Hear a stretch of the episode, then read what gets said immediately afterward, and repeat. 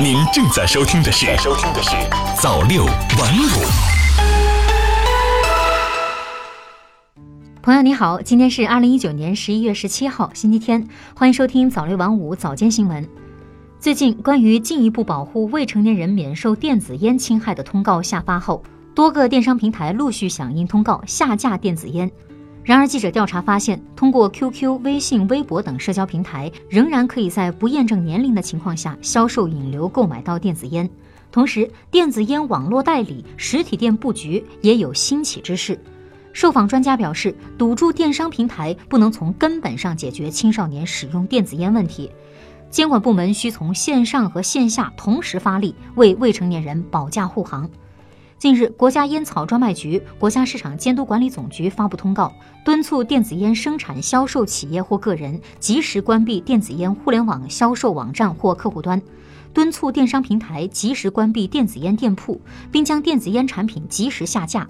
敦促电子烟生产销售企业或个人撤回通过互联网发布的电子烟广告。记者以电子烟为关键词进行搜索，发现天猫、京东、当当、苏宁易购、聚美优品、唯品会等电商平台已下架此类商品。那么，电子烟在线上真的消失了吗？记者以电子烟为关键词进行 QQ 群搜索，无结果。但是以悦客或福禄等电子烟品牌名称为关键词，则会弹出多个几十人到五百人不等的 QQ 群。另外，微信、微博等社交平台也成为电子烟销售引流至线下的重要渠道。在线下，不同地区的多名烟民也证实，在小商店、烟酒专卖店，甚至学校周边的商铺，都可以买到不同品牌的电子烟。尽管包装上都标明仅适用于十八岁及以上用户，但在实际的销售中很难操作。一些学生模样的年轻人可以很容易的购买到。实际上，通告一出台，国内电子烟市场的多个品牌公开声明表态，坚决支持并执行电子烟网上禁售决定，全面付诸行动，停止线上平台销售和任何形式的网络广告发布。各大平台下架后，一名代理商在某电子烟交流 QQ 群内打出广告：“悦客、福禄、小野、柚子等批发零售，没有数量要求，给你不一样的价格体验。”从此，微商崛起，类似的言论在不同的电子烟 QQ 群响起。一名自称悦客内部人士的网友介绍，除了微商，还可以借助一般商铺销售或开设小柜台，甚至是专卖店。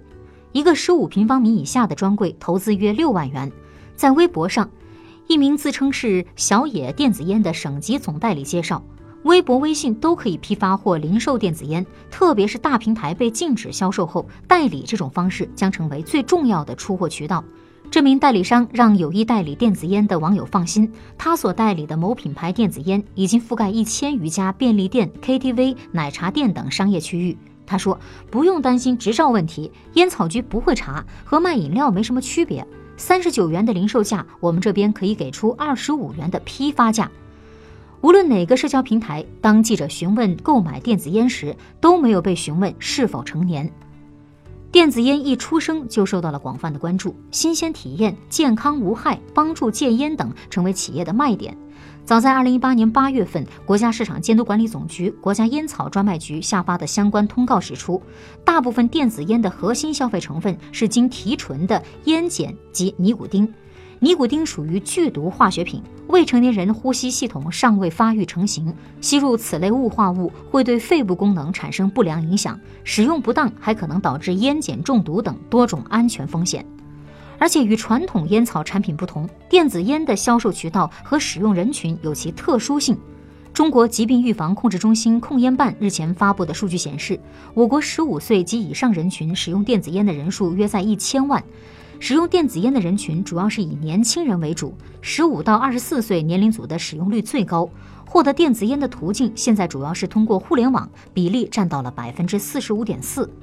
但是，原本保护未成年人免受传统烟草侵害的《中华人民共和国烟草专卖法》《中华人民共和国预防未成年人犯罪法》《中华人民共和国未成年人保护法》等法律法规，并未涉及电子烟，这也造成此次通告并未获得社交平台的第一时间响应。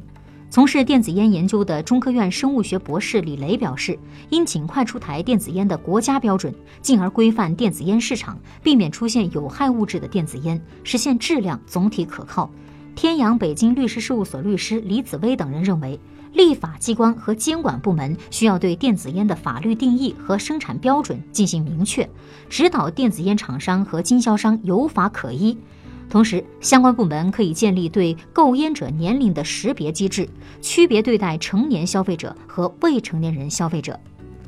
好的，以上就是今天早六晚五早间新闻的全部内容了，感谢您的收听，咱们晚间再见。